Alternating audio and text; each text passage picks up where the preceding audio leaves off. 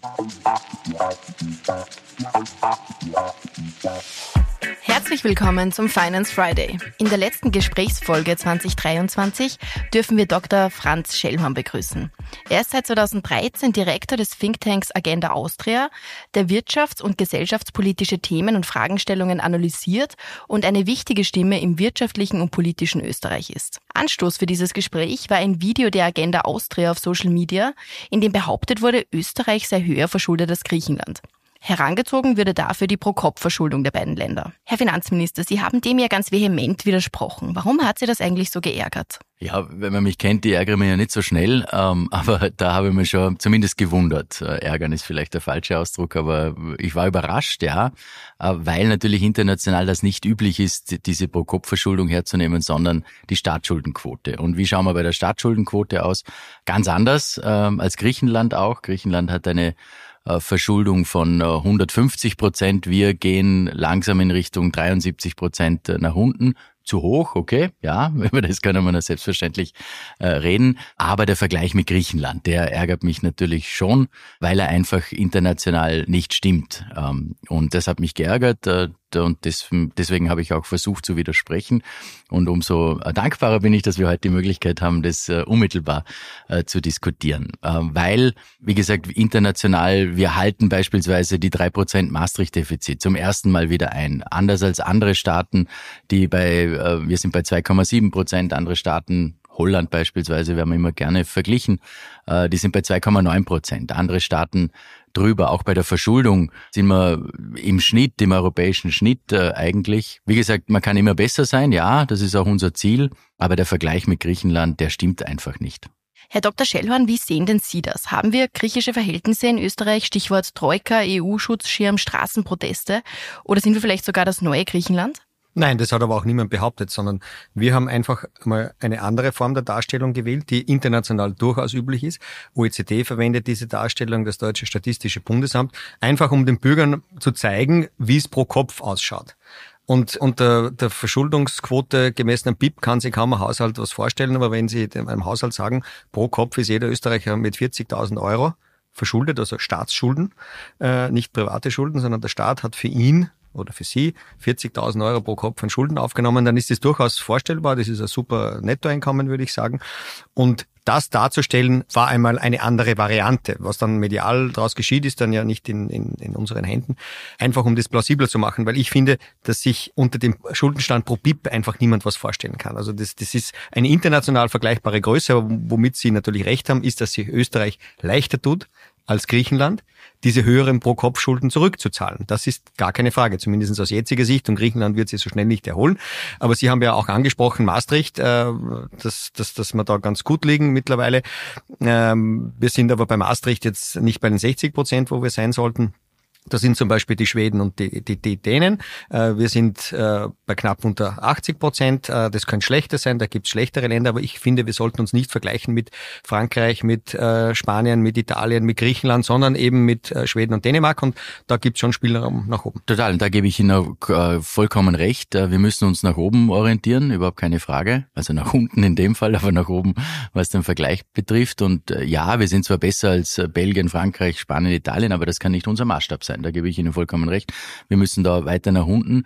Äh, wir haben aber natürlich auch die Situation, dass wir, jetzt kann man auch darüber diskutieren, ob das gescheit war oder nicht, äh, einen Finanzausgleich, den wir gerade verhandelt haben für die nächsten, also nach sieben Jahren, dass es mich gerade trifft, war Pech. Aber ähm, das hat natürlich auch Auswirkungen auf die budgetäre Situation und äh, auch auf die Verschuldung, auch auf, die, auf das Defizit äh, oder die Abschaffung der kalten Progression. Natürlich hätte man sich sehr leicht machen können und sagen, äh, braucht man nicht. Alleine für 2024 reden wir da von 3,6 Milliarden Euro. 2023 waren wir bei 1,8 Milliarden. Das kommt jedes Jahr dazu. Ja, okay, kann man sagen, was gescheit, hätte ich es machen sollen oder nicht? Ja, wir hätten es machen sollen trotzdem. Und das nimmt man natürlich dann in Kauf. Jetzt ist das nicht der einzige Grund, das verstehe, verstehe ich schon. Aber besser werden ja, aber ehrliche Vergleiche. Na, es ist ja ehrlicher Vergleich. Es ist ja nicht die einzige Messzahl, die man heranzieht. Nicht? Das muss man dazu sagen. Die Zahl stimmt ja. Die Frage ist nur, insinuiert man damit, dass wir ganz äh, schreckliche Verhältnisse hätten? Und das haben wir natürlich noch nicht, aber das hat auch äh, niemand behauptet. Das wird, schwingt nur bei Griechenland natürlich, natürlich immer mit. Aber ich finde schon, dass die nächsten Jahre äh, für Österreich schon interessant werden. Und äh, uns in Agenda Austria stört natürlich, dass man äh, hier budgetär in einer sehr klaren Schuldenmacherei äh, sich, sich begibt und es sind 90 Milliarden jetzt äh, die nächsten fünf Jahre, die an neuen Schulden aufgenommen werden.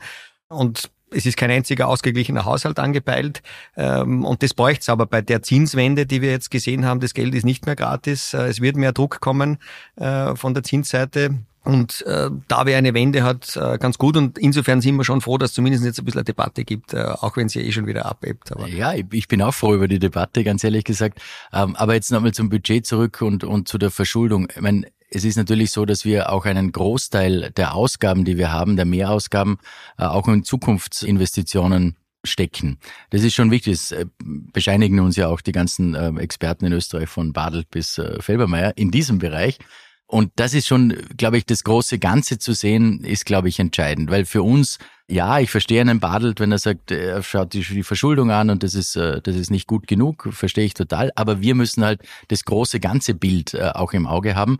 Und wir haben halt eine, eine neue Leistungsperiode, beispielsweise im Wissenschafts- und Universitätsbereich, die wir abbilden müssen im Budget. 16 Milliarden Euro äh, für drei Jahre. Und dort Schwerpunkte zu setzen, ja, mit dem Risiko, dann bei der Verschuldung nicht ganz äh, so weit runterzugehen, wie wir uns das vorgestellt haben.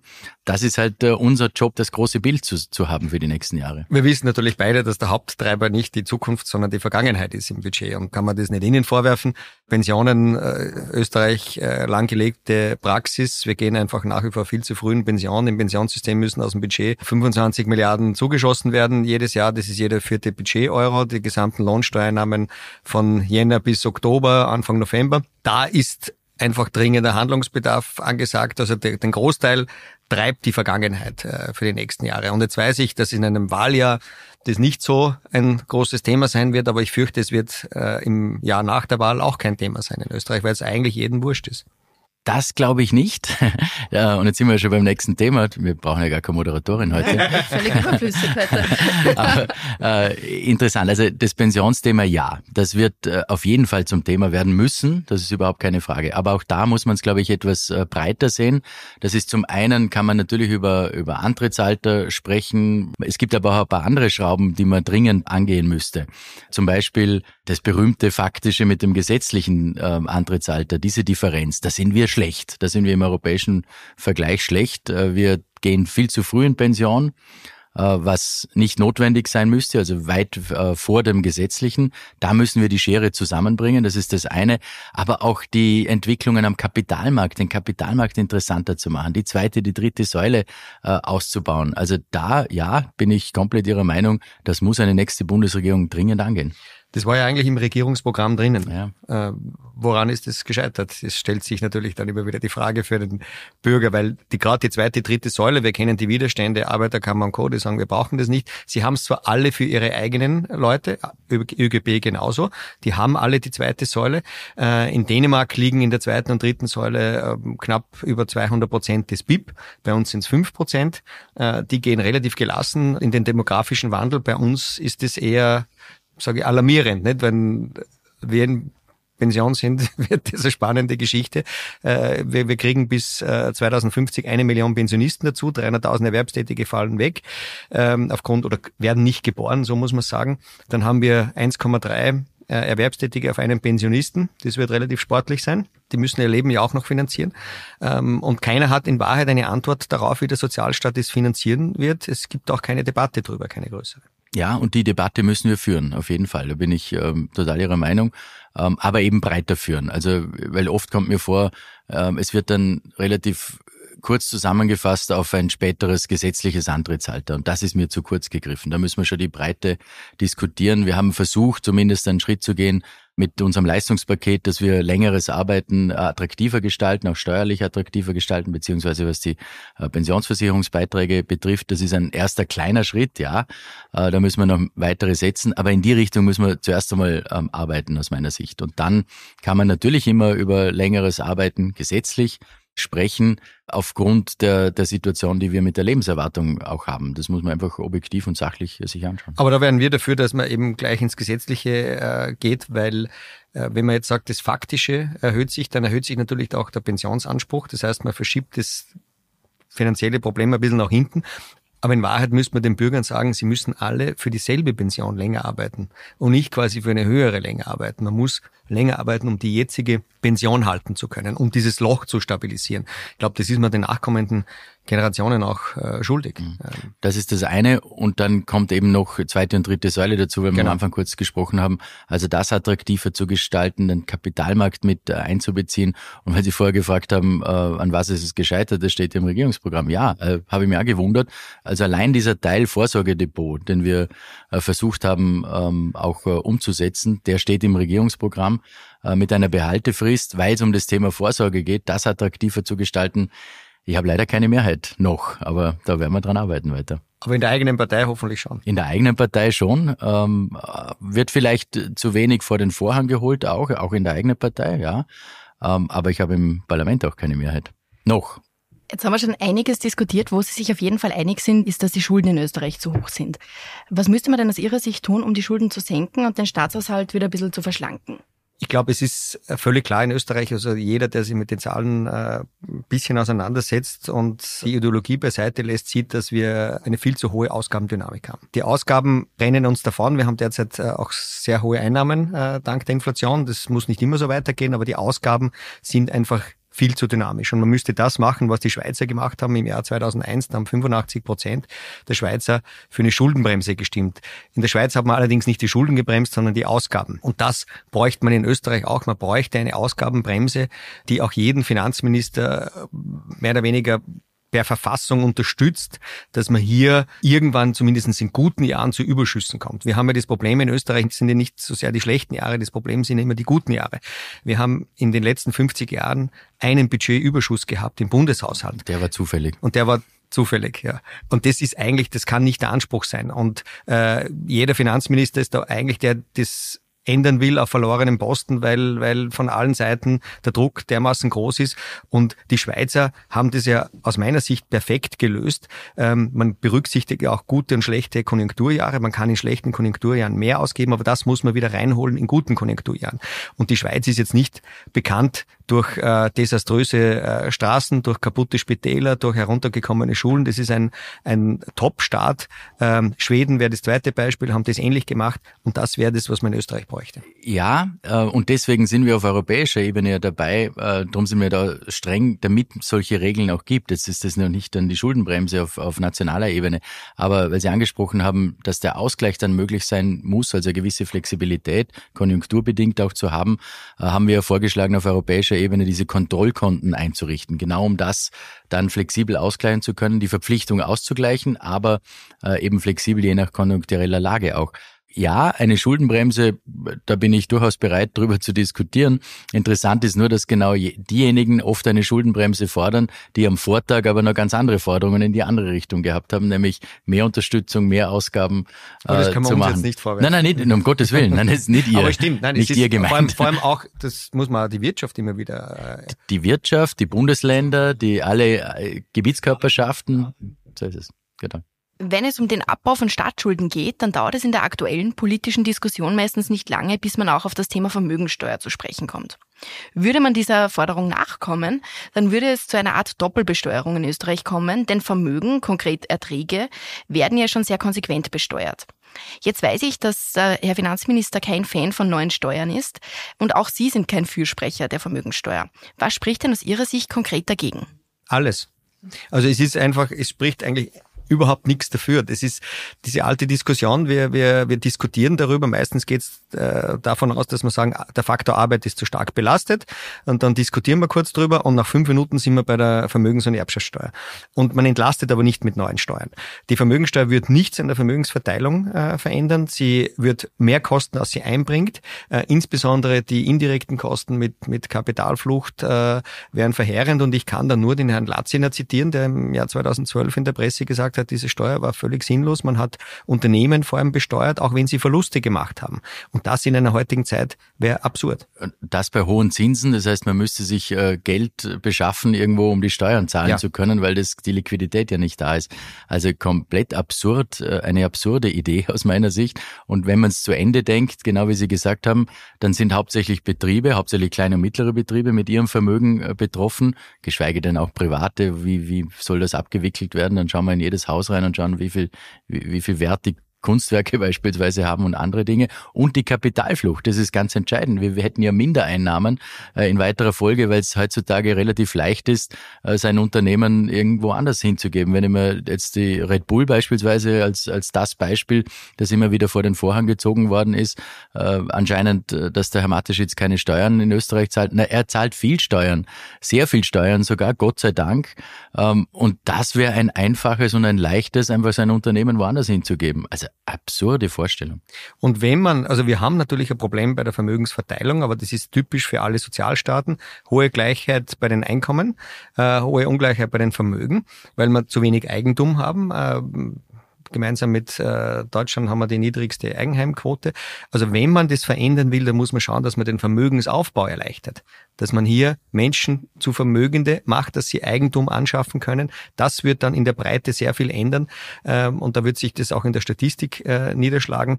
Aber die gehen ja immer in der Diskussion den umgekehrten Weg. Und ich sage immer wieder, man macht das, das Geschäft dann, dann der Politik, die eigentlich dann keine Einsparungen machen muss, weil schon die nächste Steuer kommt, obwohl wir alle sehen, dass wir eben keine Einnahmenproblematik äh, haben in Österreich. Total. Wir haben kein Einnahmenproblem, sondern ein Ausgabenproblem, äh, überhaupt keine Frage. Und, wie Sie richtig gesagt haben, wir müssen beispielsweise Vermögensaufbau einfach auch steuerlich attraktiver gestalten, ähm, Eigentumsaufbau steuerlich attraktiver gestalten.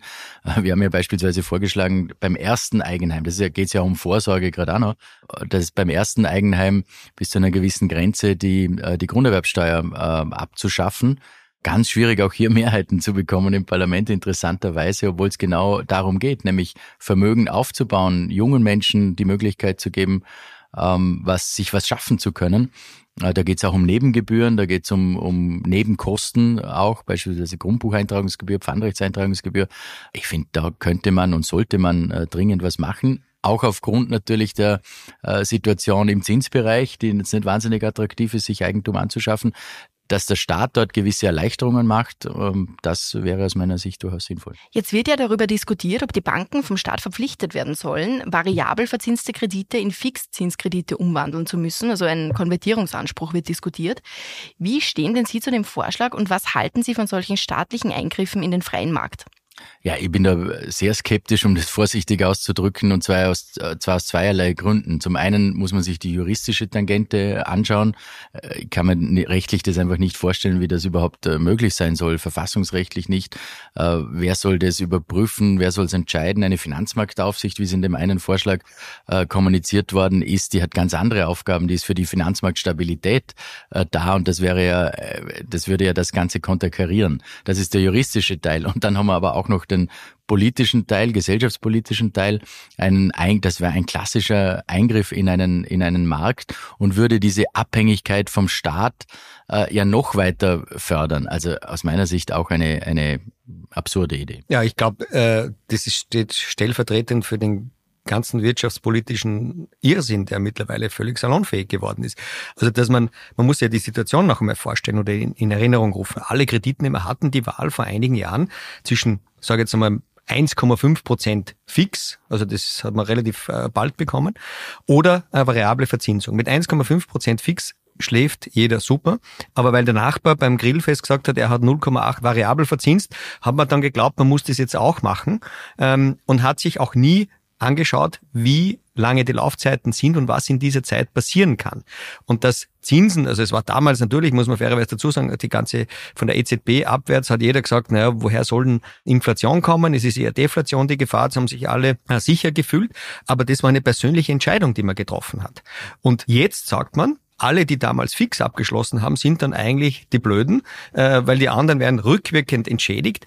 Also abgesehen davon, dass es verfassungsrechtlich äh, mit Sicherheit nicht halten würde, ist allein das Ansinnen schon unglaublich. Und da geht es ja jetzt nicht um Menschen, die an der Armutsgrenze sind, sondern da geht es um Menschen, die Immobilien erworben haben, die einfach sich verspekuliert haben. Und dass man das jetzt den Steuerzahlern dann umhängt, beziehungsweise den Banken, je nachdem, es gibt ja unterschiedliche Varianten, wer das tragen soll.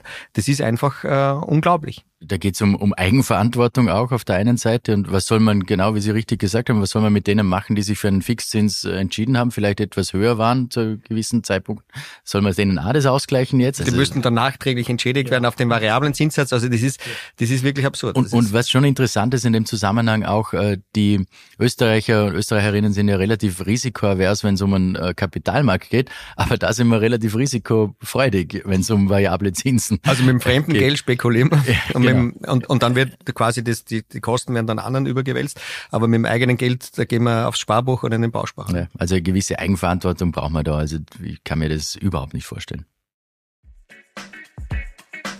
Liebe Hörerinnen und Hörer, vielen Dank fürs Zuhören. Den zweiten Teil des Gesprächs zwischen Finanzminister Magnus Brunner und dem Direktor der Agenda Austria, Dr. Franz Schellhorn, hören Sie nächste Woche. Wir wünschen Ihnen frohe Weihnachten und besinnliche Feiertage. Alles Gute.